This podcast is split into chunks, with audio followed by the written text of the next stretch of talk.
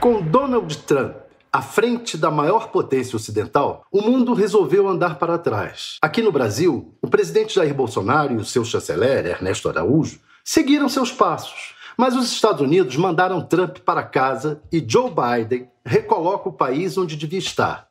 Bolsonaro escreveu uma carta marota para Biden, tentando dar um jeito na situação.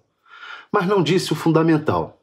Pisei na bola, tá ok? Eis um trecho da carta que Jair Bolsonaro devia ter enviado para Joe Biden. Senhor presidente dos Estados Unidos, Antes de mais nada, quero lhe dizer que errei redondamente ao apostar todas as fichas do Brasil em Donald Trump. Foi uma burrice. Eu e meu chanceler, o Ernesto, adotamos uma política externa suicida que levou o país à encruzilhada que estamos. Não conseguimos qualquer benesse do Trump e quase rompemos relações com a China, a quem agora rogamos que nos envie algumas migalhas daquela vacina que tanto desprezamos. Sei, meu filho, o deputado Eduardo Bolsonaro, pensa igual ao Ernesto.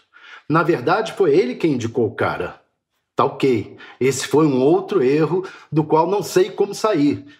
Deixei meus filhos se meterem demais no governo e eles acabaram fazendo uma lambança. Foram eles que me apresentaram o Olavo de Carvalho e a turma de terraplanistas. Antes eu era apenas um radical, sem ideologia.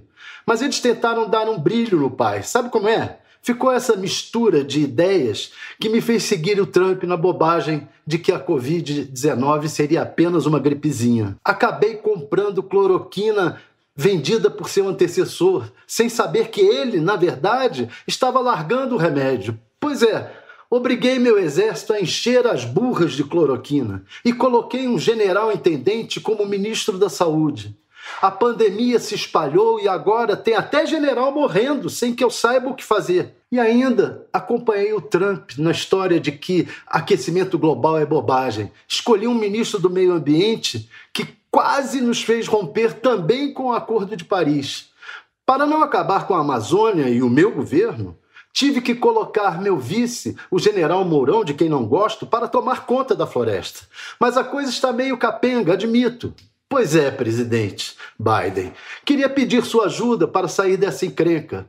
Talvez não seja tarde. Será possível? Fecha aspas. Está na cara que Bolsonaro jamais faria isso. Na carta que enviou ao presidente dos Estados Unidos, tenta se justificar e acena com pontos que despertam o interesse dos norte-americanos no Brasil. Coisas como abrangente acordo de livre comércio, que o ex-presidentes Lula e Fernando Henrique Cardoso evitaram a todo custo.